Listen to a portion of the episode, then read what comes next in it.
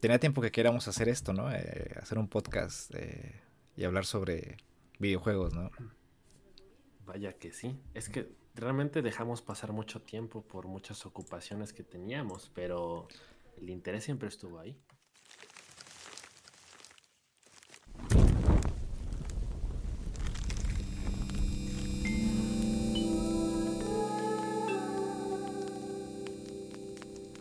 Yo la verdad estaba un poco nervioso porque no sabía si, si, esto se iba a poder materializar. Pero siempre me estuvo, este, estuvo esa idea en mi cabeza de, hacer un podcast y que nosotros pues platicáramos sobre estas cosas. Y, y pues siempre ha habido una duda que tengo porque nosotros nos conocemos, sabemos que jugamos videojuegos, eh, sabemos que nos gustan, pero nunca hemos ahondado más en eso y nunca hemos hablado eh, sobre cómo fue que nació ese interés por los videojuegos. Y, y personalmente a mí me gustaría saber cuál fue eh, esa chispa que encendió ese interés en, tu vida. Uy, no, mija, si te cuento lloras.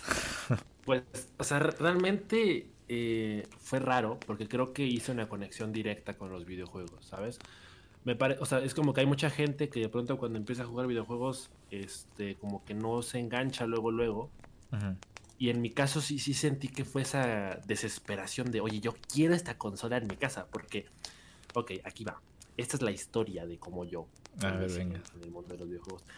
Eh, digamos que es bastante común en ese sentido, porque básicamente mi primer acercamiento fue por mis vecinos. Eh, yo recuerdo, o sea, la primera consola que yo jugué fue el PlayStation 2. O sea, yo soy muy, muy millennial, ¿no? Porque, o sea, no me tocaron, digamos, las más clásicas dentro del mercado. O sea, a mí ya me tocó PlayStation 2, a una generación, digamos, bastante intermedia en, este asunto de los videojuegos. Y yo la comencé a jugar por un vecino, porque él, tenía una consola de videojuegos en su casa. Entonces, eh, había veces en las que todos, nos, todos los que vivíamos ahí en la calle nos metíamos a su casa a jugar. Y recuerdo que los primeros juegos que jugué fueron el, el Devil May Cry 3, creo. Ah, no, ¿eh? Y sí, fue de los primeritos juegos que, yo conocí. Sí, pues claro, o sea, entonces, eh, y, también el Metal Gear Solid, y, había otro, uno de, ninjas, que no me acuerdo cómo se llamaba, pero también era como mucha acción. Yo estaba casi seguro que estrictamente tus inicios estaban en Nintendo. O sea. O sea, e, es que fíjate, aquí es donde viene la, parte interesante. O sea, porque mi, digamos que yo obviamente yo me inicié en los videojuegos no por una consola propia. Me sorprende que Metal Gear sea uno de los primeros juegos que hayas jugado. Sí, porque, o sea, yo tampoco lo esperaba, ¿sabes? Era como yo nada más me metí a su casa a jugar porque pues, era como lo más cercano que yo tenía a los videojuegos. O sea, lo que había. O sea, y, lo peor de todo es que yo ni siquiera jugaba. O sea, era yo veía que jugaba. Pero e, eso era más que suficiente. Obviamente tuve también acercamientos a Nintendo porque yo tenía un primo que tuvo la, Super Nintendo y jugábamos este Super Mario Bros. o el Mario Kart. Pero literalmente esos los jugué una o dos veces cada uno. Sí y recuerdo, o sea, realmente tengo un poco los, los recuerdos medio borrosos, porque no, no estoy completamente seguro de en qué orden se dieron los eventos. Pero sí recuerdo que tuve varias consolas de esas piratitas que compras en el mercado. Sí, sí, sí, yo también. Tuve el, el Power Station, creo se llamaba. La competencia del Polystation, ¿no? Ajá, y, y, también tuve una consola estaba muy adelantada a su época. Er, era, como, como, ¿sabes? Como, como el Kinect de Xbox. Ajá. Haz de cuenta que era, un juego exclusivamente de béisbol. O sea, la consola era solo para ese videojuego en particular. Ah, perra. Entonces, el mando, o sea, el control, era un, era un bat de béisbol que tenía un sensor. Entonces tú podías jugar béisbol en el videojuego y era como que tú le pegabas al bat, o sea, realmente hacías como el swing de pegas. Y pues así era el juego. ¿Y era muy estable jugar con esa madre? O sea, de hecho sí era bueno, o sea, me, sorprendió. Obviamente en su momento jamás me, detuve a pensar el avance tecnológico que en ese momento se representaba, pero era, estaba, por eso digo que estaba muy adelantado a su época, porque funcionaba muy bien, o sea, respondía muy bien a la señal, o sea, no, no recuerdo nunca que el juego haya fallado, ¿sabes? De que, eh, yo le pegué y no funcionó, o sea, todo fue siempre muy muy funcional en, ese estricto sentido de la palabra. Vaya. Obviamente eh, tenía sus defectos porque a veces tenías que, o sea, para que respondiera tenías que tener la consola muy pegada al control. Sí. No, o sea, era inalámbrico, pero tenías que tenerla un poco este, bueno, cerca a la consola. Y pues sí, pasaba que a veces le dabas un golpe a la consola, según tú, mandándote un home run. Pero, pues de que, de que era chido, era chido. Pero, este, te digo, o sea, mi primer acercamiento fuerte fue precisamente con ese PlayStation 2 de mi amigo. Y entonces lo curioso es que yo una vez, este, pues ya harto de no tener una consola propia, le pedí a mis papás que me compraran una por el Día del Niño. Sí. Y yo les pedí una PlayStation 2. Pero, eh, digamos que el, día que fuimos a comprarla, no había PlayStation 2, se había agotado. Sí, yo recuerdo muy bien por esas fechas cuando salían las noticias que era la consola más vendida en Japón y que se había acabado en dos horas. Yo estaba, este, pues, cagando piñas con, sabiendo que, ese tipo de, cosas se compraban tan rápido. Digo, yo, yo siendo un niño, pues no, no, conocía, no conocía los temas del mercado y todo ese rollo. Pero sabía que el PlayStation 2 se evaporaba, ¿eh? Cuando iban a las tiendas. Sí, pues e, era como pan caliente y yo no sabía eso, o sea, yo, iba con la idea de que pues, iban a vender PlayStation 2, pero resulta que no, entonces pasó algo curioso que ahí en la tienda donde terminé comprando la consola, que no fue un PlayStation 2, el, señor, el, el, que atiende ahí, dijo, ah, pues es que no hay PlayStation 2, diré, pero ahorita hay una que se llama GameCube que acaba de salir, que es nueva y es el futuro. Y es, así, y es, es, así como en Drake y Josh, es cuadrada. Es como si fuera es cuadrada.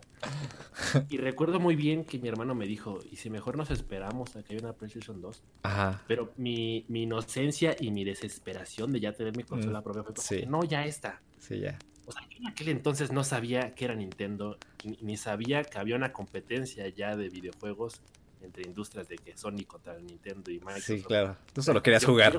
sí, yo solo quería jugar. Y no sabía lo que me esperaba, no sabía lo que estaba atenido a conseguir esa consola, pero eh, fue la que nos terminaron comprando.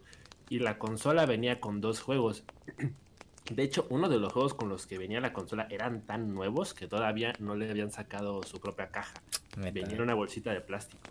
Sí, eh, en la consola venía el Spider-Man eh, y el Super Mario Sunshine. El Super Mario Sunshine era el que venía en, la bolsita de plástico. Sí. Y pues fue un mundo completamente nuevo. O sea, recuerdo haberme obsesionado mucho con ambos juegos desde el primer día. Eh, recuerdo que el, juego de Spider-Man se me complicaba un poquito más porque si era como que más eh, maduro, ¿no? Por, así decirlo. Obviamente es un juego para todos, pero pues yo era un niño. Claro. Era una cuestión más técnica, ¿no? Sí, claro, porque era, era como más eh, difícil los controles, por así decirlo. Y en el Super Mario Sunshine yo encontré este pues un espacio bastante relajado, bastante chido. Y pues obviamente eres niño y está muy colorido y te llama mucho la atención. Claro. Entonces, eh, digamos que ese, ese, fue mi primer videojuego y la forma en la que yo me introduje en, en el mundo de los videojuegos, ¿no? O sea, obviamente Después llegaron muchos otros juegos. Creo que llegué a tener un catálogo como de más de 20 juegos en GameCube en aproximadamente 10 años. Sí. Lo raro, y esto nunca se lo he dicho tampoco a nadie, es que siento que yo crecí jugando juegos que nadie conoce. Porque de pronto cuando yo veo videos en YouTube de los 10 mejores juegos para GameCube, no encuentro ninguno de los que yo jugué excepto quizá por el Mario Sunshine y obviamente los clásicos obligados como el Mario Kart Double Dash y el Smash Bros. Melee. Sí, claro. Pero de ahí en fuera yo me conformaba con muy poco, que eran, por ejemplo, juegos basados en películas. Yo me obsesionaba mucho con juegos como el de Los Increíbles, el Little, sí. de las Tortugas Ninja, basado en la película animada de 2008, creo. Ajá y también en los de en juegos de Sonic, pero lo mismo, ¿no? O sea, yo soy muy fan de Sonic, ahí, surgió mi fanatismo por Sonic. Claro. Pero resulta lo, exactamente lo mismo. Tú buscas top 10 de los mejores juegos de Sonic de la historia sí. y no encuentras los que yo jugué. No, no hay 10. no hay 10. Sonic Heroes y el Sonic Riders. Claro. Y esos para mí son como lo mejor dentro del mundo de Sonic y resulta que no te llegan ni a la mitad a los que son considerados los mejores. Los mejores. Pues que éramos, Pues sí. éramos, este, pues éramos niños, ¿no? ¿no? No contemplábamos eso. De hecho, en ese momento yo me imagino que, quiero creer que los videojuegos eran, los videojuegos basados en películas llegaban a ser buenos, e incluso en ese momento. Sí, o sea, yo, yo creo que sí. Porque, o sea, en, esas, en ese momento de tu vida no criticas tanto la narrativa No. o muchos aspectos del juego. Y, y aparte es como que va de la mano, porque si es algo que tú ya conoces y ya te gustó como película, sabes que hay una gran probabilidad de que ahora te guste en otro formato. Ajá, Y aparte eh, contenga ese aspecto este, interactivo. sí. Y realmente no eran malos. O sea, yo me divertía mucho. No, no sentía que realmente fuera una réplica de la película, sino que realmente te dejaban eh, jugar más eh, de lo que veías normalmente. O sea, era una experiencia más completa. Sí. Eh, eh, por ejemplo, a mí lo que me gustaba mucho de Los Increíbles era que poderes. Entonces, en el videojuego, obviamente explotas al máximo esa capacidad de cada personaje. De que si Elastigirl tiene el poder de estirarse, pues realmente lo ves dentro del gameplay. Ujú. Y así con el resto de personajes. Sí. Entonces, siempre era como ese plus de ya vi la película, ahora quiero jugar el juego. Y creo que en aquel entonces no éramos como tan exigentes. Entonces, por eso se disfrutaba igual bastante. No, y antes no se preocupaban tanto por, o sea, sí, pero no se preocupaban tanto por las ventas como, como ahora, ¿no? Digo, ya no se arriesgan a sacar juegos basados en, en, este, en películas tanto como antes, porque pues puede ser una tremenda cagada o, puede ser un éxito medio basado en, en los gustos de las personas, pero pues es difícil. Sí, o sea, realmente ya como que hoy en día, como comunidad gamer, ¿verdad? Que somos bien madures, ya no nos gusta, o sea, ya, ya no la aceptamos de que uno va a hacer una película basada en videojuegos, sabemos que va a ser mala. Claro. Digo, sabemos que va a ser mal juego. Puede ser bueno, pero tenemos- pues, ya tenemos, es automático. Ajá, es que yo había leído por ahí que como eh, ese recelo que existe hacia ese tipo de juegos es porque se trata siempre de sacar el juego simultáneamente a la película, lo que significa que hay poco tiempo de desarrollo. Sí. Y pues obviamente eso tiene mucha lógica, porque pues no, eh, no tardas lo mismo haciendo un videojuego que haciendo una película. Claro. Ahí es donde está el, el- el problema. Pero lo que hacía muy bien es- esos juegos en aquella época era justamente simplificarlo mucho, ¿no? Era como eh, juegos muy sencillos, tanto en las mecánicas, como obviamente en la narrativa o en lo visual, pero pues que aún así eh, te daban una experiencia nueva dentro del mismo mundo de la película y Sí. estaba chido. Sí, sí. E- Eran juegos, eran juegos muy buenos. Al menos por lo que yo recuerdo. Entonces, si- siempre se me ha quedado esa espinita como de chale. Tuve GameCube y no jugué los Legend of Zelda o los. Metroid o juegos así que de pronto la gente dice, no mames, que no lo jugaste. Sí. Decía, pues no, güey, porque, o sea, yo literalmente era un niño que se basaba mucho en las portadas. O sea, yo veía la Sí. portada y decía, Sí. está colorida, está bonita, tiene personajes chidos, lo compro, bueno, se lo pido a mi papá en Claro. aquel entonces. Y, y pues así me, así me guiaba yo, o sea, eran los juegos que yo compraba y bueno, que yo tenía. Porque pues tenía sus cosas buenas, ¿no? O sea, al final de cuentas, lo importante de un juego es que te provoque emociones o que incluso en, sus momentos represente un reto. Y eso es lo que me pasaba. O sea, con decirte que el juego de los increíbles no lo ter- pude pasar del penúltimo nivel. Era- o sea, para mí era muy difícil. Sí. El entonces, y entonces era como un juego que me motivaba a jugar porque, ¿cómo chingados no voy a pasar ese nivel? Y, y así me pasaba con varios juegos. De hecho, hay varios juegos que tuve para GameCube que no terminé porque según yo eran muy difíciles. Pero pues de que eran entretenidos, eran entretenidos. Entonces, sí, no, no los cambiaría ni por un Duvalín, la verdad. Así de fuerte, vámonos recio. Siento que en ese sentido es como que esa fue mi iniciación a los videojuegos, pero obviamente hay un punto en el que empecé a tener, entre comillas, mejor criterio, o en el que empecé a dar cuenta de que había un mundo más allá del- de solo portadas bonitas. Claro. Obviamente eso llega también con las redes sociales y con un momento en la industria que es más mediático, en el que pues ya tienes influencias de terceros en, en internet. Claro. En aquel entonces mis influencias eran de mis vecinos o de familiares, Tus amigos, sí. pero ya después fue como internet.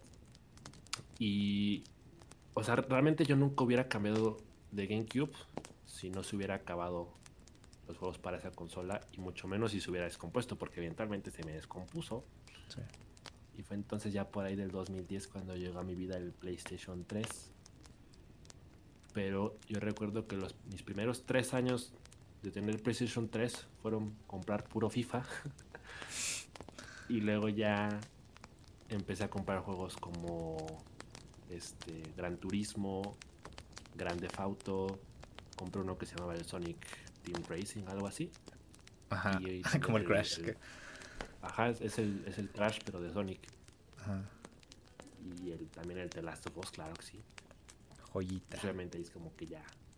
Y ahí, digamos que ya llegaste a un punto de madurez en el que empezaste a, a conocer un mundo completamente nuevo, porque pues obviamente hay juegos que son más complejos en su estructura, tanto narrativa como interactiva, y entonces pues son los juegos que de niño no tocas, pero que cuando creces te das cuenta que existen y pues es cuando me, empiezas a tener esas ganas, ¿no? De, de recuperar el tiempo perdido, digamos. Sí, exacto, porque es como que empiezas a, ser más selectivo porque llegas a un punto donde tus papás ya no te compran todos los juegos, entonces algunos ya empiezan a salir de tus bolsillos, de tus propios ahorros, y ahí es donde dices, a ver, espérate, voy a comprar este, pero si lo voy a comprar es porque es el juego correcto, porque sé que me va a gustar, entonces ya empiezas a investigar. Y pues obviamente eh, a mí me pasó con el GameCube que cuando se me descompuso y, quise volver a jugarlo, ahí fue cuando conocí el maravilloso mundo de los emuladores, particularmente el Dolphin, que es una maravilla para emular juegos de, GameCube e incluso algunos de Wii. Y pues ya ahí cuando te metes a estas páginas este, de dudosa procedencia, donde está el catálogo de juegos para descargar de GameCube, pues te das cuenta de que hay una infinidad de juegos que no tocaste y que pues a lo mejor te da curiosidad eh, probarlos. Pero fíjate que yo no he hecho eso. O sea, tengo 22 años y tiene más de 10 años que no, que no tengo, que no juego GameCube, eh, bueno, en, físico. Sí.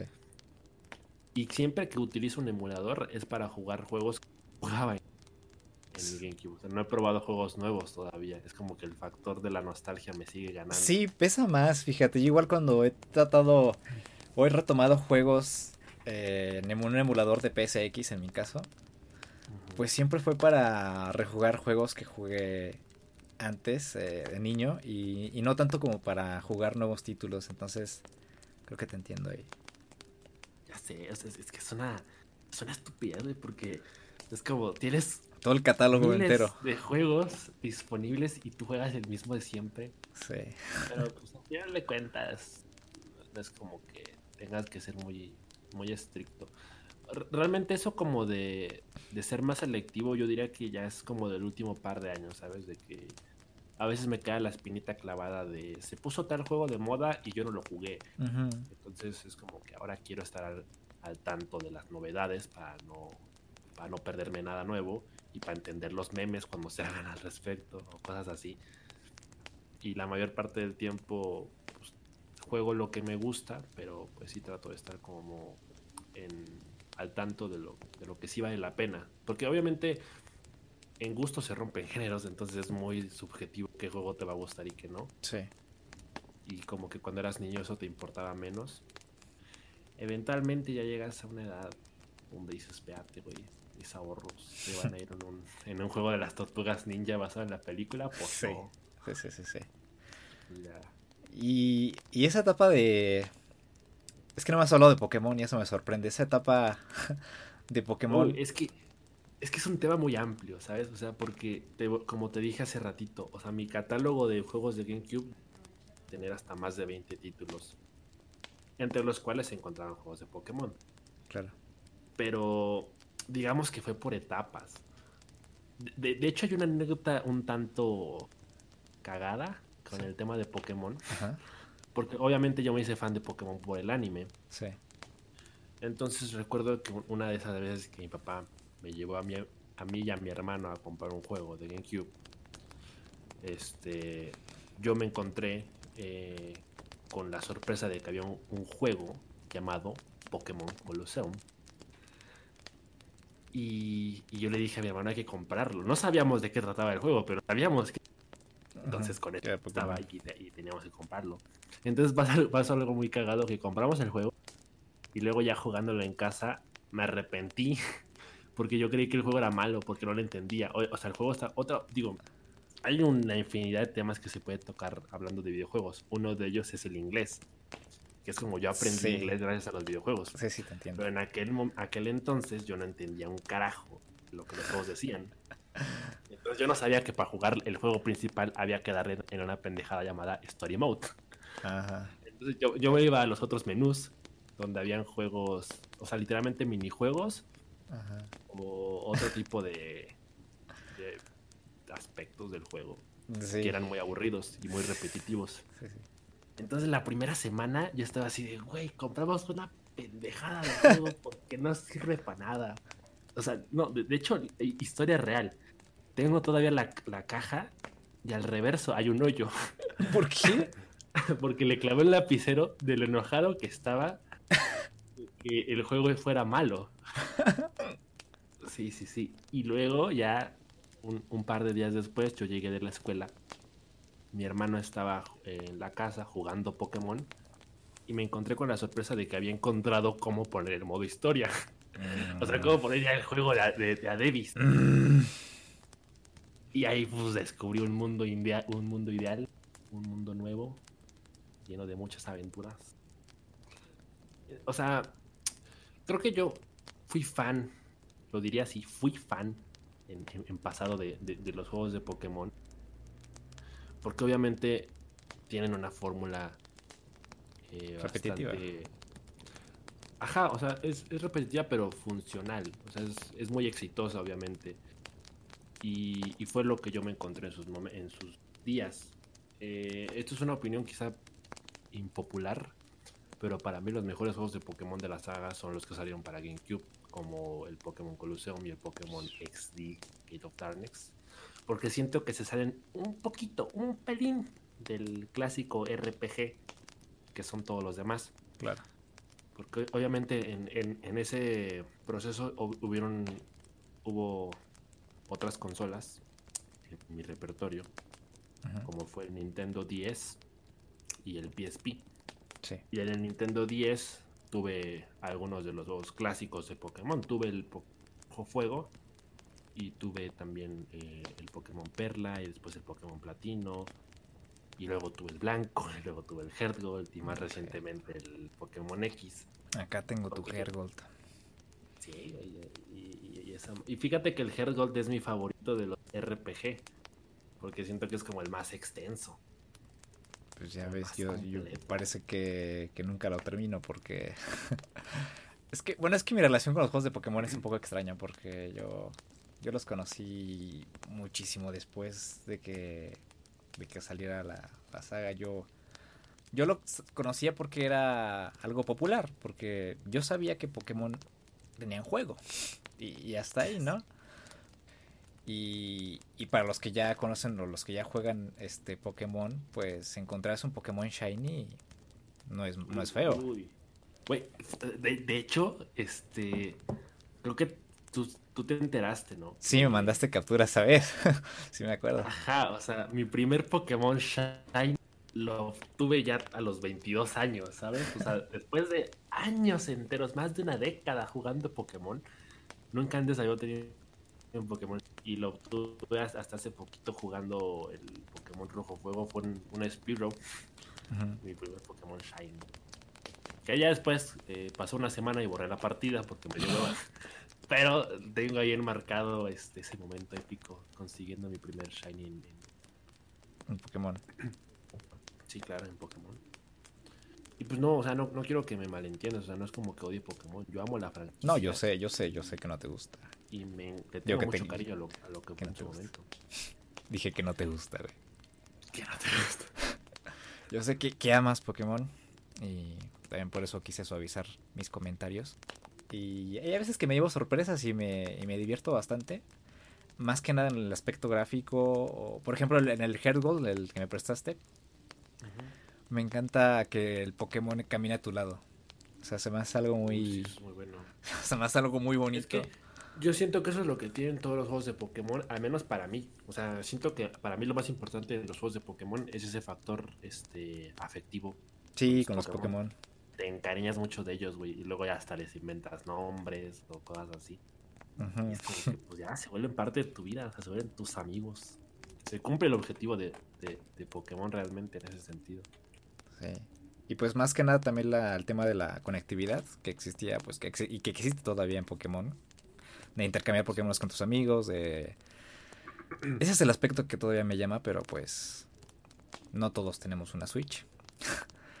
y, y, pues a veces está, está, está feo, ¿no? No poder jugar con todos. Y eso pues también habla un poco mal de, de esto de, de la interconectividad y el multijugador online. Que pues a veces mata algunas cosas, ¿no? Algunos, algunos elementos muy bonitos de, de jugar. La verdad es que sí, es que, es que hablar de Pokémon es un tema muy extenso y complejo porque pues, obviamente hay muchas opiniones en el tema. Pero pues yo creo que ya después, con más calma, sí, sí, sí, sí, sí, sí, Ahorita pues nomás... No nos desviamos tanto del tema. Sí, porque... No sé, realmente dediqué muchas horas a jugar Pokémon en mi infancia, pero siento que mi el boom de Pokémon en mi vida realmente ya llegó a su fin. en la adolescencia. Y fíjate, hay, algo incluso también muy curioso ahí, pendejo. Que es que mi, gusto por Pokémon regresó y estuvo en su máximo esplendor en la época en la que yo conocí los emuladores. Y no sé por qué, pero me gustaba más jugar en emulador que en consola, incluso aunque fuera el mismo juego. Por ejemplo, yo tenía el Heart Gold para el Nintendo 10 y aún así no sé por qué me gustaba jugarlo más en el PC. Pero pues así, así, así funciona a ah, pues, veces. es quizás por comodidad, no sé. Digo, pero la intención de jugar Pokémon ahí está. Sí, siempre, siempre estuvo en mi vida muy presente y, y me marcó. Pero, o sea, realmente hablar de Pokémon yo creo que es hablar de todo, porque aparte de los videojuegos, obviamente yo seguía muy de cerca el anime y también incluso llegué a estar metido en el mundo del, del juego de cartas. De, llegué, llegué, a gastar muchos domingos en, sobrecitos de cartas. Tengo una colección muy grande. Pero pues tú ese men, tú dime, creo que ya, ya, ya, güey, fue mucho ya. la entrevista ya, güey. Ya, aquí, ya quieres que demos el salto. saber de ti. Pues fíjate que mi iniciación es un poco extraña porque es de esas veces que te arrepientes de no saber a veces lo que tienes en tus manos. Em, te voy a explicar por qué.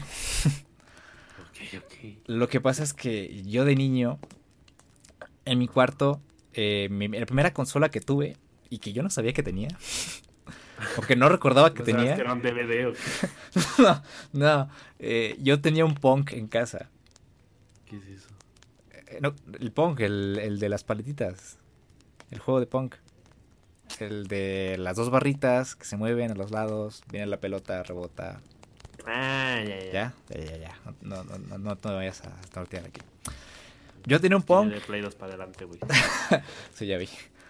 Tenía el punk. Y yo recuerdo que de niño lo, lo, lo tomaba y a veces jugábamos mi hermano y yo y nos aburríamos. Y yo, yo, yo tenía, para ese entonces yo calculo que tenía 4 o 5 años. Yo creo que era por la edad. Ya más adelante, em, en 2002, la Navidad de 2002, si no mal recuerdo. ¿2002? No, espérate, no. Entonces tenía cuatro, entonces. A los cinco años tuve mi primer consola. En 2002. Fue mi PlayStation 1. LOL. Sí, una magnífica consola. Eh, todavía la tengo ahí, todavía funciona. Lo único que le falla es la tapa, la tapa. Pero pues nada más la aprietas ah, y ya, y ya jala. Pero. Pues nomás le pones un libro encima ya. De hecho, sí, le pongo algo encima ya. Eh, me la regaló un tío que se fue a vivir a Canadá por un tiempo. Y regresando en esa Navidad me regaló mi PlayStation. Y, fíjate que fue como adoptar a un amigo más en, en la casa. Porque ese PlayStation venía con, con un juego un juego original, bien recuerdo. Porque ya después tuve puro pirata, mi papá lo llevó al mercado en el Distrito Federal y le pusieron el chipe. le pusieron un microchipe y ya después fui jalando puro, puro pirata. Pero el primer juego se llama Battle Tanks. Era, pues es, es un juego de, de, tanques. Y pues tiene una, una, una, campaña un tanto extraña porque haz de cuenta que estos personajes que manejaban tanques tenían ciertos poderes este, fuera de lo común, como controlar mentes o, o X. Pero eso nunca aparecía en las batallas. En las batallas, pues los tanques a veces igual, a veces los tanques igual eran un poco comunes porque había tanques que lanzaban fuego, había tanques que giraban este, sobre sí y disparaban este, pues, las balas, había tanques normales, los tanques que usaban este, los estadounidenses en la Primera Guerra Mundial. Y pues ese fue mi primer contacto real, bueno, no real, mi primer contacto eh, directo, digo que en el que yo tuve ese interés por jugar eh, con los videojuegos. Después, como te decía, pues hackeamos el sistema y, y, pues yo ya iba, acompañaba al tianguis a mi mamá en la primaria porque pues quería ver qué juegos de PlayStation había. Y, y pues ya sabes, ahí tengo, de hecho tengo los discos, una carpeta entera de videojuegos. Pero fíjate que los, los juegos que, que, más me marcaron en ese momento y, desarrollaron mi interés son los juegos que aún al día sigo jugando y, sigo enamorado de ellos. Eh, ¿Como cuál? Spyro. Spyro, sí. Eh, Crash. Em, lo llegué a disfrutar. Nunca los terminé de niño y es por eso que ahora me saqué la espinita, ahora que, conseguí la versión de Play 4. Me ya, ya, me pasé los tres Spyro de jalón, ya me saqué los platinos. Y ya estoy por sacar el segundo platino de la trilogía de Crash. Ah, perro. Y ya también quiero comprar el Crash Team Racing del Play 4 porque igual fue un juego que, que, pues que, que, amé y que sigo amando para revivir la infancia. Pero en principio esos fueron los juegos que, que empezaron a desarrollar ese interés. Y por supuesto, pues muchísimos más juegos que todavía recuerdo de películas justamente que hablábamos hace rato.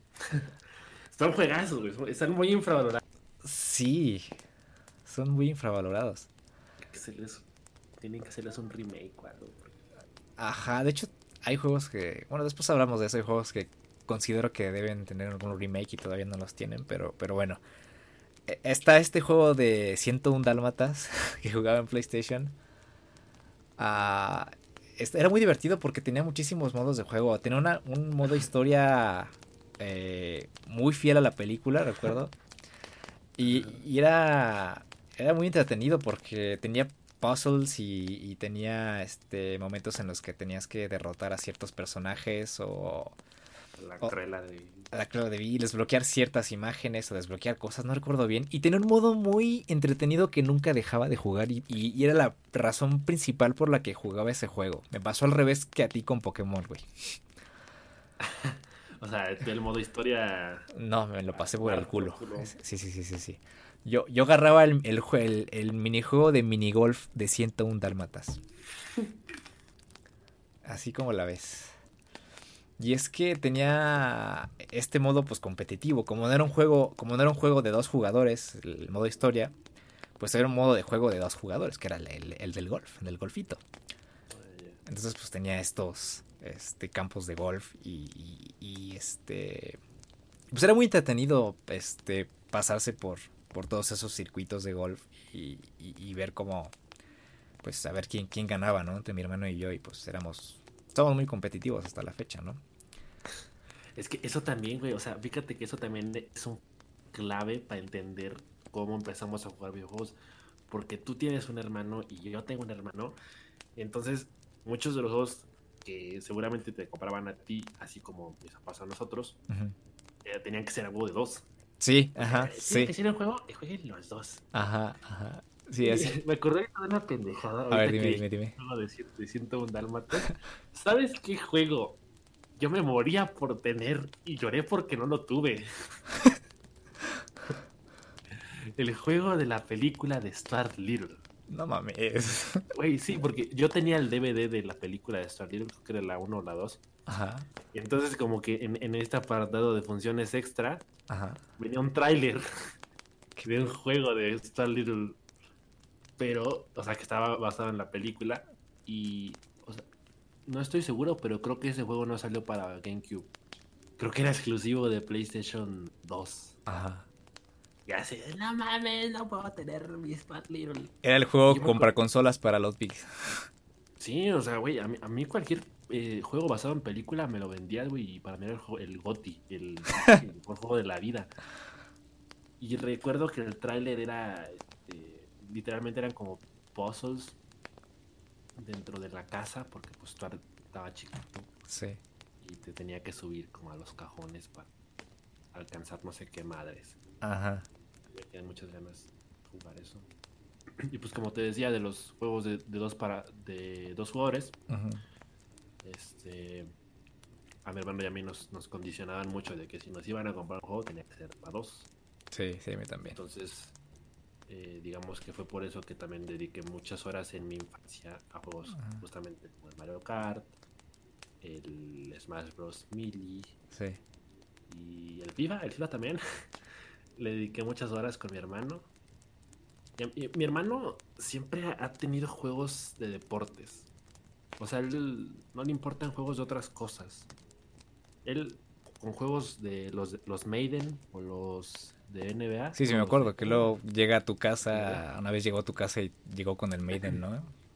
Sí, güey, sí, sí, sí, porque es, es, es fan, es, es true fan. Entonces pues, también llegué a jugar mucho de esos juegos de deportes. Y uff, creo que mi juego favorito de dos personas en aquella época para GameCube fue el este el Need for Speed 2, el 2. Ah, no mames, qué coincidencia. No, es que bueno, es que ahorita que mencionaste el Need for Speed, el juego que más, con el que más competíamos mi hermano y yo, Ajá. en su momento fue el Need for Speed Hot, Pur- Hot Pursuit. Porque para Wii, ¿no? eh, salió primero para Play, para Play 1. Ah, man, man. Ah, amigo, sí, salió primero para hablando de un, re- un remake. de un remake. Porque fíjate que el remake de, de Wii, la neta, no, no me gustó. De hecho, iba para allá, a ver, espérame. Porque es que esa fue la primera etapa, la del PlayStation. Después hubo un limbo bastante, bastante largo de no jugar ninguna consola porque tenía yo ese capricho. O sea, sí, sí jugaba PlayStation, Ajá. pero me nació el capricho de tener una nueva consola. Y te voy a decir por qué nació ese capricho. Porque, bueno, obviamente pasaron los años y obviamente el PlayStation 1 fue descontinuándose. Pero yo iba muchísimo a, a casa de visita en, en la Ciudad de México, a casa de mis primos. Y mis primos tenían el Xbox, tenían el Wii y tenían esas Refacheros. refacheros. Y entonces, a veces iba ya a quedarme varias semanas en su casa nada más para jugar videojuegos. Y, y nos la pasábamos jugando Smash, nos la pasábamos jugando Halo. Este. Y, y fue en ese momento en el que dije, güey, necesito una nueva consola. o sea, estoy cansado de jugar este PlayStation 1 cuando ya el tema de los polígonos pues ya subió exponencialmente y los, los, personajes se ven mucho mejor y hay mejores gráficas y, y hay mejores juegos, hay nuevos juegos. O sea, de plano tú sí eras crítico con eso de ya de morir. Eh, Pues ya tenía yo, bueno, en ese momento ya tenía yo como Ya ocho- tenías nociones, ¿no? ya tenía como 8 o 9 años. Sí, ya tenía como que esas nociones y como ya, ya decía yo, güey, pues ya quiero más, dame más. A mí Y la neta sí me valía madre. pues no, fíjate que a mí no. Y, y fue el momento en el que una vez fue, no recuerdo si fue Navidad o algo así. Y como mi hermano huevo quiere un Xbox, yo le dije, papá, yo quiero un Wii. Yo quiero un Wii. Y, hecho me llamó mucho la atención el Wii, nada más por el tema del, del motion, del control. Porque me encantaba el Wii Sports, güey. Me la pasaba de huevos con el Wii Sports. Entonces mi papá me compró naturalmente un Wii. Eh, me compró la edición del Wii con el nuevo juego de Super Mario. El New Super Mario Ah, Bros. Sí, sí, sí, porque era rojo, ¿no? Sí. y, y pues me mamó, o sea, me encantó. Ahí, después me compró el, el PES, el 2011. Este. Después compró otro control para que jugara con mi hermano. Pero mi hermano, como le valía caca, pues ya era como que el Wii es mío. O sea, o sea ya déjaselo a Edwin. Yo quería mi Xbox. Y- qué, cagado porque... ahora sí que, como, tú- como decías al principio, ¿no? De que siempre veíamos que nos gustaban los videojuegos. Pero ahora teniendo esta conversación, te das cuenta de que teníamos muchas cosas en común, güey. Sí, y había. También de madre, o sea. sí, le vale madre. Y este güey, pues a juego quería su Xbox. Ah, es que Gears, ah, que sangre, es que putazos. Y ya después yo entendí, pues, porque él era más grande y ya, tenía, ya era un poco más crítico con lo, que jugaba. Porque pues me imagino que no quería ver caricaturitas en la pantalla. Pero pues igual le gusta el Smash, igual le gusta el Mario Kart, igual le gustan esas cosas. Pero pues él quería más, ¿no? Él quería Xbox, él quería jugar los juegos que jugaban sus amigos. En el Xbox quería jugarlos él. Y es por eso que después el Wii pues pasó a ser totalmente, pasó a ser de los dos, pasó, pasó a ser totalmente mío. Y hasta ahorita pues se sigue considerando que es mío porque pues ni lo toca. Entonces pues ya, eh, pues te digo, o sea, esa, esa, etapa, ese salto, ese limbo entre el PlayStation 1 y, la Nintendo Wii fue, digamos, el momento oscuro de mi vida porque pues no tenía mucho que jugar. Pues jugaba este pues, en el Play, de vez en cuando. Eh, mi tío una vez vino a Estados Unidos, me trajo un Xbox, pero me trajo la viejita, la 1. y nada más lo toqué como dos veces. Ahí la tengo todavía, arrumbada. La toqué como dos veces y, ya nada más para pasarme. ya sé, pero. No, pero sí, me la trajo usada y todo, o sea. Fue así como de. Y este. Sí, la toqué como dos veces. Me pasé el Halo que ya me lo había pasado en la computadora. Sí. Y ahorita ya me acordé, en ese limbo, en ese limbo de la transición entre el PlayStation 1 y la Wii, pues me la pasé jugando en la computadora. Me la... Y de hecho ahorita, ahorita que me acuerdo, ahorita que me acuerdo, hay un momento, hay un momento de, de mi vida en el que, que fue justamente entre el PlayStation 1 y la Wii, fueron bastantes años, en el que los juegos de, de computadora fueron mi, mi motor principal porque yo, cuando mi papá trabajaba en el reguilete, yo casi siempre estaba con él todo el día, todo el día. Entonces me la pasaba en el reguilete todo el día. Entonces mis nociones de computación nacieron ahí porque yo le ayudaba a encender las, las computadoras del área de, pues, de, computación ahí del reguilete, válgame la redundancia. Entonces yo aprendí a encender las computadoras y las computadoras tenían un chorro de juegos. O sea, tenían un juego de que se llamaba Animales Fantásticos, otro que se llamaba... ¿Qué? Animales Fantásticos. No mames. y había otro que era el de Conoce tu cuerpo humano, y había otro de ciencia, y había otro para dibujar, muy al estilo de Paint. Entonces yo me la pasaba horas jugando ahí, o sea, me la pasaba jugando del cuerpo humano, me pasaba jugando el, otro de ese, y luego una vez hubo una exposición de un juego que se manejaba, bien me acuerdo, con una de esas bolitas, así como, como las del ratón que tenían antes. Ah, ya. Que parecía muy el estilo de, de Tomb Raider, porque la morra se parecía un chorro y tenía que pasar así como por, por tablas. Y es cuando que tiene una pantallota. cúbica. Ajá, tiene una pantallota, sí. Entonces tú lo que tenías que hacer era con esa bolita equilibrar al personaje y tratar de hacer que llegaras al otro lado. Y este, igual había otra exposición en la que creo que era como un juego de surf o algo así. Y eran como, como era algo muy novedoso para mí porque yo no, yo no conocía los videojuegos afuera de tener un control en mis manos. Entonces, pues empecé a desarrollar ese interés y ahora sí por eso, por eso de ahí salió lo del Wii, todo ese pedo. Ah, claro, ah, tiene eh, Hay que conectar las cosas. Eh, madre mía, Wii.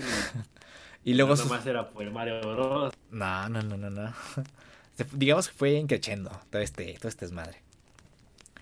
Entonces a veces luego mi papá traía su, su computadora este del trabajo y traía juegos del trabajo, los quemaba. Entonces traía nuevos juegos. Es Hackerman, ¿no? Es Hackerman. Los no, creo que los conseguía, no sé con quién, uno de sus compañeros que los quemaba.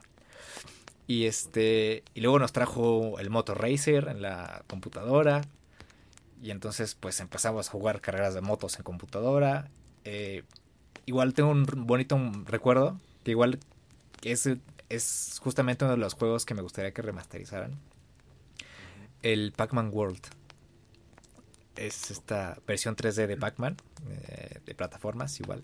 Pero un juego que yo disfrutaba mucho porque jugaba mucho con mi papá y con mi hermano. O sea, los tres, era como una, una comunión entre los tres. O sea, nos reuníamos frente a la pantalla y no había día que no jugáramos los tres Pac-Man World. O sea. Nos pasábamos. Llorar, los-. Nos pasábamos. muy emotivo esto. Pues es que sí, lo quieras o no, pues los juegos te unen hasta cierto punto. Sí, es que o sea, hay, un, hay un chingo de recuerdos asociados a ellos también. Y pues el juego era muy entretenido, la neta. O sea, hasta, hasta, el, hasta el punto de que no sé si hace dos, tres años quise jugarlo otra vez en el, en el emulador y quise quemarlo otra vez y pedirle a mi papá y a mi hermano que nos reuniéramos a jugar otra vez Pac-Man World. Pero fue un juego que disfruté bastante y, y- pues esa unión entre, entre nosotros pues sí fue algo muy bonito, un recuerdo muy bonito y pues es parte de mi formación como, como jugador. Ya después pues pues después de esos juegos de computadora pues yo me la pasaba horas en el reguilete con mi papá. Eh, pues ya fue el momento del, del cambio del, del Play 1 al Xbox, digo al Xbox al Wii y pues ya hasta no hace cuatro años fue, tres años, ya que después que me compré mi Play 4. Y pues ya de a partir de los 12 años para acá, pues ya fue, ha sido así como muy... Vámonos, vámonos, vámonos. Éxamelo, éxamelo. Éxamelos en la cara, todo, todos los juegos que quieras. O sea, mira, en, en resumidas cuentas, en- quiero eh, pensar que tú comenzaste tarde, pero comenzaste bien, güey. Sí. Jugaste los juegos clásicos. Bueno, o sea, de los personajes clásicos. Sí, algunos también, fíjate, algunos clásicos, igual como el Vigilante 8, no sé si lo conozcas. No, ni puta idea. Igual llegué a jugar Resident, pero eso era con unos amigos. Porque yo no compraba esos juegos, me, me cagaba, o sea, yo me cagaba de miedo. Era aquí con una, una amiga de mi mamá que vivía aquí antes, que ahora está en Estados Unidos. Y pues tenía hijos de la edad, ¿no? Entonces a veces íbamos a su casa, apagábamos las luces y jugábamos Resident Evil. Y pues yo cagadísimo. Mira el tamaño de esos huevos. Sí, y pues yo, yo la neta cagadísimo. Fíjate que sí, mucho de, de ese interés vino de, de personas ajenas como tú, o sea, bueno, así, así como tú, que, que tú ibas con el vecino, como me acabas de contar que ibas con los vecinos y veías cómo jugaban. Así también pasó con algunos, con algunos juegos y pues está bonito, o sea, era, yo creo que es como una, el símil de, de nuestros papás cuando iban a casas de- ajenas a ver la tele. Algo así, Sí, me imagino. sí, al- algo parecido. Y pues ya después nosotros pues, pues ya podemos costearnos una consola y, y ver videojuegos y... Pero es que, fíjate que ahora, teniendo esta conversación contigo, como que me avergüenzo de mi pasado, ¿sabes? ¿Por qué? Porque siento que yo tuve un pasado muy oscuro jugando videojuegos. De que, obvia- o sea, obviamente, por lo mismo que te comentaba hace ratito, de que pues cuando eres morrito no eres muy crítico para jugar, Claro. pues, tú compras el juego que te interesa, que ves que está bonito. Pero yo tengo un pasado muy oscuro porque recuerdo que yo tuve mi época también de juegos de computadora, pero no tanto de computadora en sí, sino juegos de, de internet. ¿Los páginas Flash? de Ajá, o sea, Sí. pero sí, sí, sí, sí. e- era, era como, o sea, las páginas a las que yo me metía eran las páginas de los canales de televisión, Ajá. porque era, era entonces cuando empezaban sus páginas donde... eh, De Disney, ¿no? Había una de Disney. Ajá, yo, el, el disneylatino.com. Ajá, ajá, ajá, La de. Jetix, el de. La de Nickelodeon era mi favorita. Sí. La única a la que nunca me metí fue la de Cartoon Network. Pero, yo, o sea, yo dediqué muchas, muchas horas jugando eso- esos, basados en las caricaturas de esos canales, en es- jugándolos en esas páginas. Sí. Entonces, como que, güey, tenía ahí a, a un lado arrumbada la GameCube. Y ahí me valía madre. Yo me ponía a jugar Sí. este, juegos de, de Digimon, de Pozos. de- uno de mis favoritos. Te puedo decir ahorita al menos 3, 4 de mis favoritos que recuerdo así muy cabrón. A ver. Uno era de Lilo y Stitch, Ajá. que era el personaje de 625, el amarillito. Ajá. El juego era súper simple, el güey- el güey tenía un plato con un pan y entonces empezaban a caer este, ingredientes del cielo y tú tenías que hacer el sándwich perfecto. Y pues era un juego infinito, nunca se acababa, era que a ver quién hacía más puntuación o más. También me gustaba mucho el de Dave el Bárbaro, que era como de laberinto Ajá. y tenías que... Era como un Pac-Man, pero de Dave el Bárbaro. Tenías que recopilar cosas y aparecía el cerdito ese que no me acuerdo cómo se llamaba. Que Tampoco. pues, no- te, te matabas y te agarrabas. Bueno, perdías y te agarrabas. Y también de, de la página de Nickelodeon, mi favorito por mucho era uno de la leyenda de Dank. que era Ajá, del avatar. Que era como un este. Un tipo simulador de pelea. Donde tú creabas a tu propio maestro.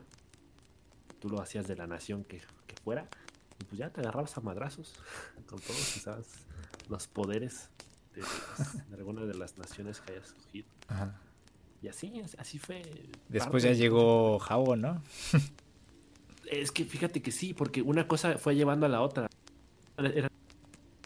Después el, el, Ludwig, niño de 12 años, empezó a ser más sofisticado. Dijo, oh, ahora voy a jugar en juegos, juegos, punto. Cagas. O sea, ya era darle un salto enorme.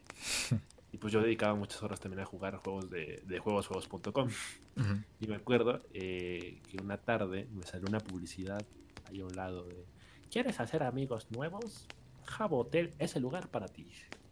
Y pff, Jabo fue mi perdición, güey. O sea. ¿Qué decía? ¿Estás jugando Jabo solo? ¿Estás jugando Jabo solo? Sí, güey, sí, sí, sí. Así fue.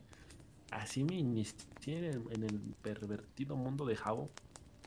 Yo era morrito, güey. Yo realmente tengo anécdotas muy pendejas jugando Jabo. Sí, yo sé. Recuerdo mi primer día, la primera vez que me conecté. Este, antes en Jabo, yo inicié en Jabo en 2009, creo. ¿Es la cuenta que te van a desbanear el próximo año? Sí, sí, sí, tengo una cuenta que se desbanea el próximo año. Deja tu like si quieres ver ese video. no manches, está, está muy cagado el, el, tema. La primera vez que me metí a Jabo, este, me salió un bot, que yo no sabía que era un bot, yo pensaba que era una persona de verdad.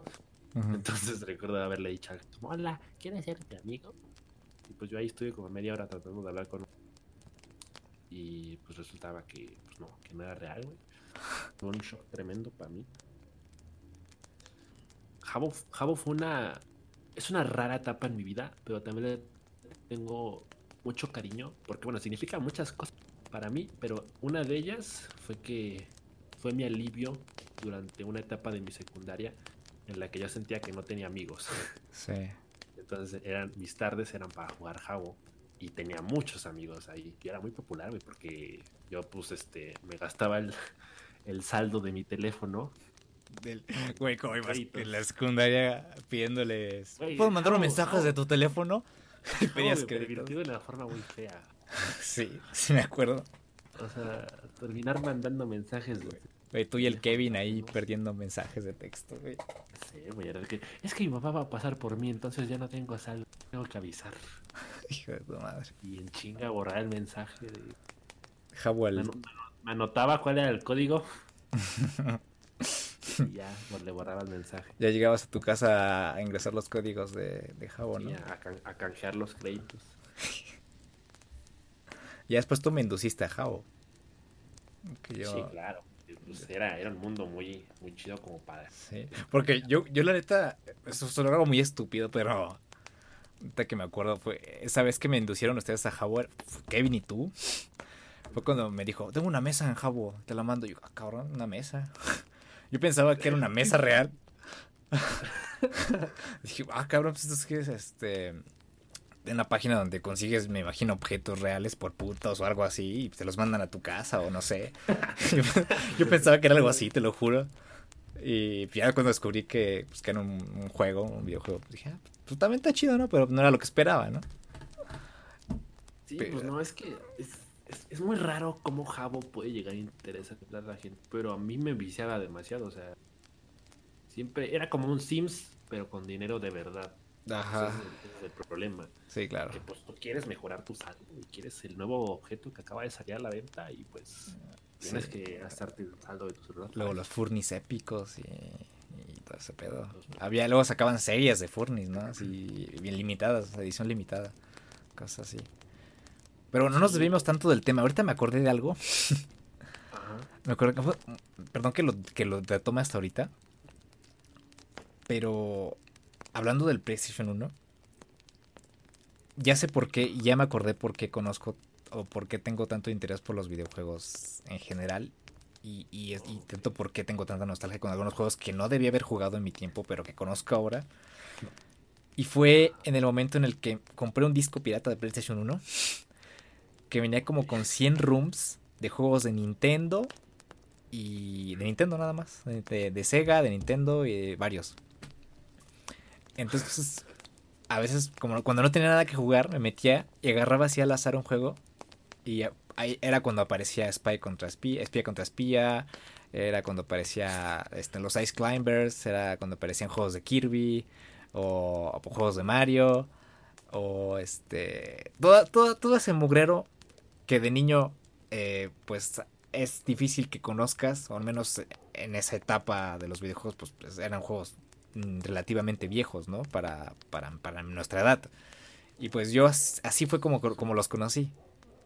Así fue como conocí esos juegos. Entonces, pues ya ahorita cuando, cuando uno ya, ya está mayor y ya empieza a comprender la dimensión de la industria y empieza a saber, a conocer estos juegos que pues marcaron la, la a, pues, muchos durante pues antes de que yo naciera, pues es cuando te das cuenta y dices, ah, caray, pues mira, sí, estos juegos existían y, y, es por, y, pues es por eso que hay tanto fervor ahora por, por, por esto y por, por aquello, ¿no? Entonces, nada más era, era eso.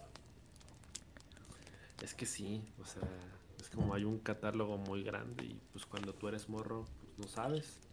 Recuerdo que yo, este, cuando era, cuando era niño y tenía mi GameCube, eh, me encantaba un programa que pasaban en Boomerang no me acuerdo cuál era el canal. El Cybernet. Ah, sí. Era un programón. Y me encantaba la sección en donde recomendaban juegos y decían, este juego va a salir para estas consolas. Y pues ya yo le echaba el ojo y a ver cuál me gustaba. Ahí es también otra pendejada. Así, el juego de Stuart Little. Otro de los que me quedé ganas de tener. A ver, de Shrek. Shrek? Ah, yo sí tuve de Shrek. Yo sí tuve de Shrek y estaba muy chido, fíjate. ¿Sí? Sí. me acuerdo que era muy bueno. ¿De, qué trataba? Porque yo nunca lo jugué. Pues el Shrek de PlayStation tengo bajos recuerdos, vagos recuerdos, pero recuerdo recuerdo haber explorado los alrededores de la, de la del pantano de Shrek en búsqueda de no sé si era algo similar. Eh, haz de cuenta que es un símil de Mario con las monedas. A, Shrek con no sé qué chingados. Pero pues Shrek tenía que agarrar algo. Y, creo que me, recuerdo, creo recordar que sí era un poco fiel a la película. Pero no tanto. Era, era una, un juego de exploración, digamos, y de. Y pues de completar ciertos, ciertas, ciertas cosas. No tengo muy claro el recuerdo, pero sí recuerdo haber jugado un juego de Shrek de PlayStation me quedé con ganas de jugar. Y yo jugando ahí, desperdiciando tiempo con el Shrek, güey. No manches, ¿Cuál dirías que es, o sea, de los juegos que jugaste en tu infancia, tu favorito? O bueno, si es que lo tienes. Mi juego favorito de la infancia. Sí, sí. Pues fíjate que hay varios. O sea, de hecho hay juegos que que siento que están muy infravalorados y que tienen mayor peso de lo que, bueno, que no tienen tanto peso como el que deberían. Mm, hay un juego que se llama, ay, ¿cómo se llama? Punk Speeders o Punk Runners o algo así. Lo voy a poner en las notas del, podcast si, si, si es que lo recuerdo. Y de hecho lo puse en mi último video del canal era un juego de carreras muy similar al de Crash y al, Mario Kart, ya conocemos. Pero haz cuenta que estos personajes eran personajes cabezones. Entonces, este tenían esta habilidad de inclinarse hacia la derecha o hacia la izquierda con sus cabezotas y, le puedes pegar al otro jugador y, y, pues lo descontrolabas y se desviaba el güey hacia otro lado. Y tenía mapas muy bonitos, o sea, ya había mapas que hasta ahorita ya caigo en cuenta que eh, iban muy, eran muy similares a los de Mario Kart o los de Crash. Pero fíjate que ese juego tenía algo, algo que no, algo que no, no intento, que no puedo expresar quizás. Tenía algo, tenía una obra muy bonita el juego.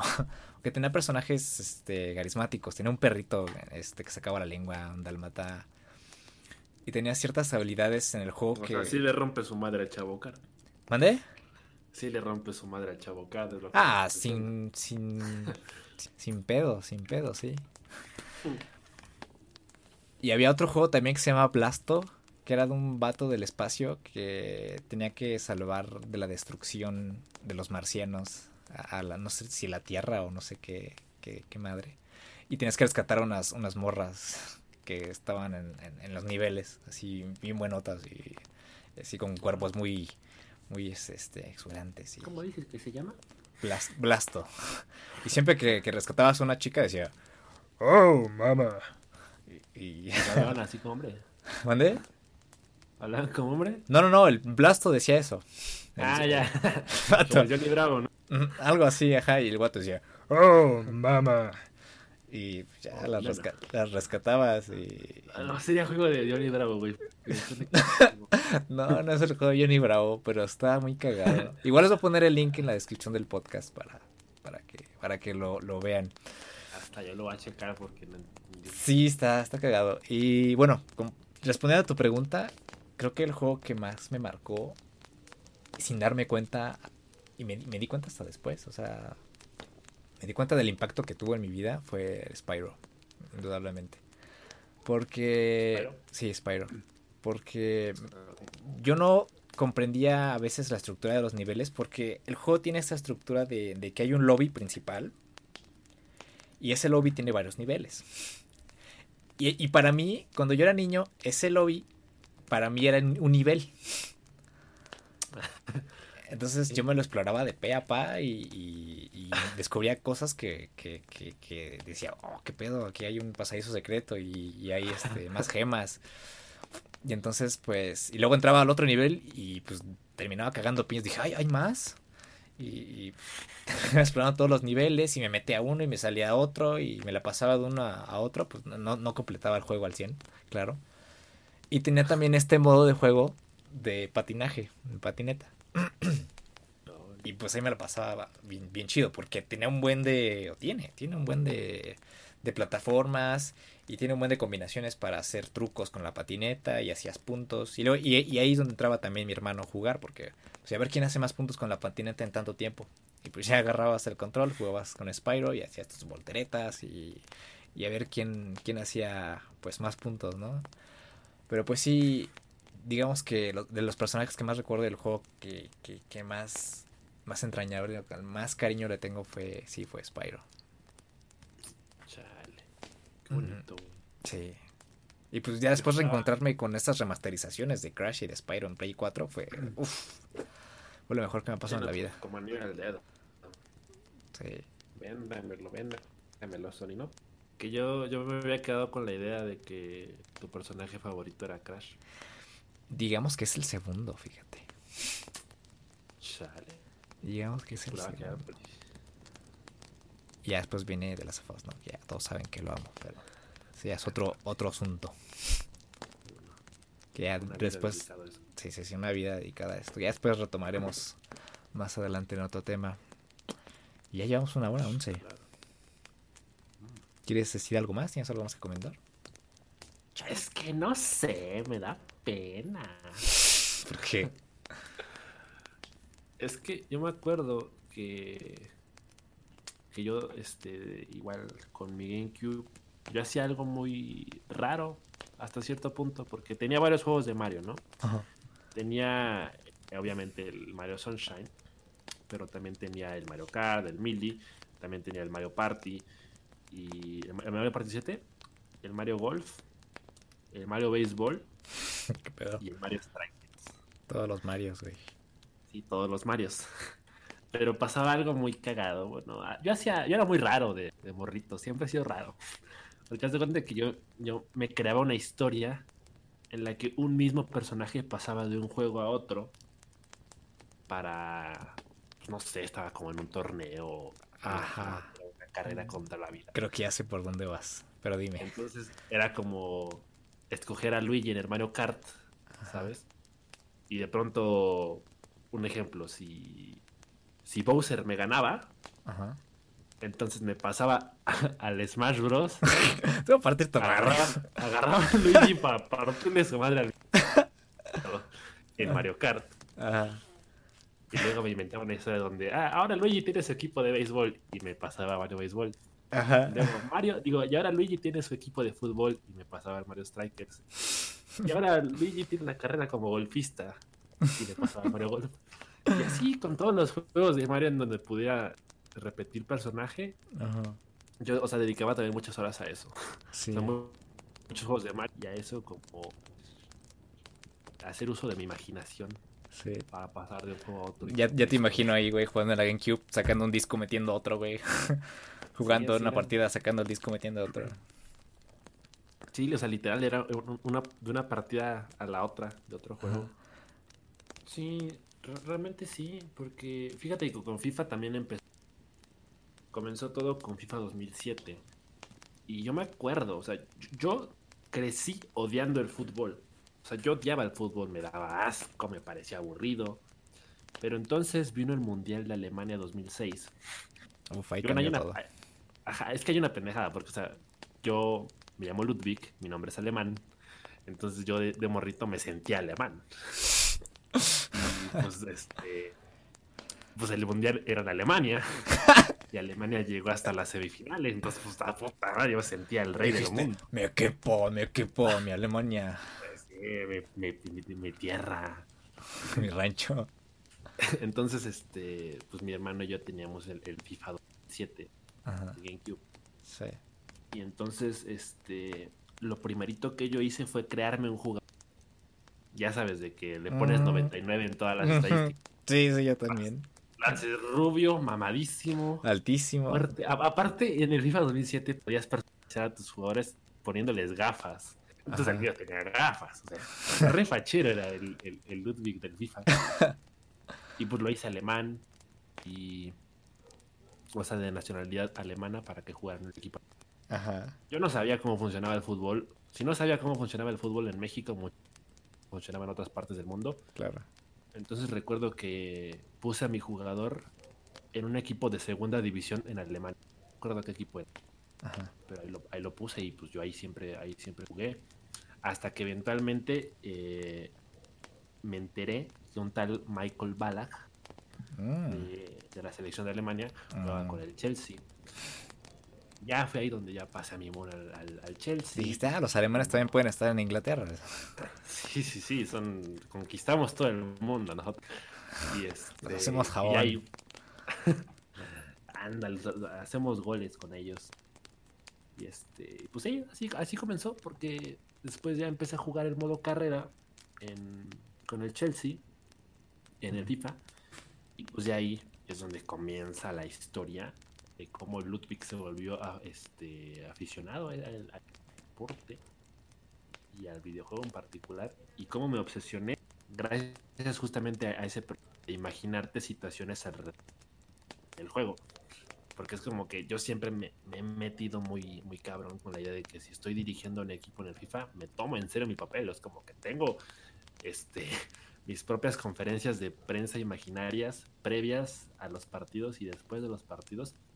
Y lo que yo te comentaba el otro día era que en el FIFA 2007 había este una mecánica dentro del modo carrera que era muy rara, pero que justamente ayudaba a, a ese factor de la imaginación y que complementaba el juego de una forma bastante curiosa, que eran estas situaciones este, en donde se ponían a los jugadores en ciertos escenarios que eran como incómodos o como más de su vida privada. Que afectaban, ¿no? Ajá, y entonces tú como director técnico tenías que dar una respuesta.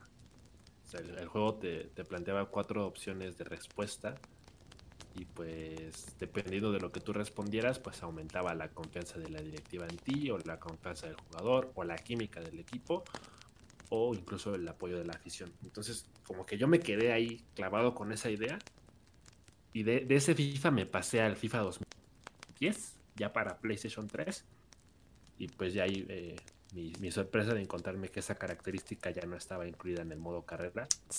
Pero pues dije, chingue su madre, me lo invento yo. Entonces, y ahí eh, es como que jugando, tú, tú mismo te vas inventando tus situaciones, ¿no? Claro. Diciendo, ah, este jugador hoy no juega porque se peleó con otro jugador en los, en los entrenamientos. o cosas así que de pronto te, te- te Ajá. metes mucho con el juego y te terminas imaginando cosas muy estúpidas, pero pues al final de cuentas están inspiradas en la vida real, porque pues uno nunca sabe qué cosas puedan pasar en la vida real y es que el juego si es una simulación de la vida real, pues Claro. tú intentas hacerlo lo más realista posible, incluso aunque te lo tengas que imaginar. Pues esa es la razón por la que también me clavé a FIFA mucho. Pues bueno, Semi, la verdad a mí me da muchísimo gusto poder a ver, escucharte y poder eh, pues, saber o, o, que nosotros pudiéramos hablar sobre esto porque creo que, que era importante como jugadores poder saber un poco de nuestro pasado, de, de, de, poder entender por qué somos así o por qué jugamos ciertos juegos o, o por qué defendemos ciertos géneros y pues, está chido, está bastante, bastante chido poder platicar así, entonces... Pues la verdad sí, o sea, es que es pues un tema tan árido, nos llevaríamos la vida entera hablando. Pues sí, tío, ya llevas más de una hora aquí platicando eso. Sí, sí la verdad, nos, nos, pasamos de verga, pero es que está muy chido. ¿no? O sea, los videojuegos tienen tantas posibilidades y de pronto tenemos tantas anécdotas y tantas opiniones que pues poco a poco no iremos este depositando aquí en este podcast para irlo este haciendo más más completo. Pero pues sí es, un mundo bastante extenso y pues digamos que así empezó nuestra trayectoria en esta industria. Así nació nuestro interés nuestros primer, primeros juegos. Y pues qué chido que lo podamos compartir pues vámonos que se hace de noche y los creepers saltan ya hace frío, pues ya que deja pongo el creativo.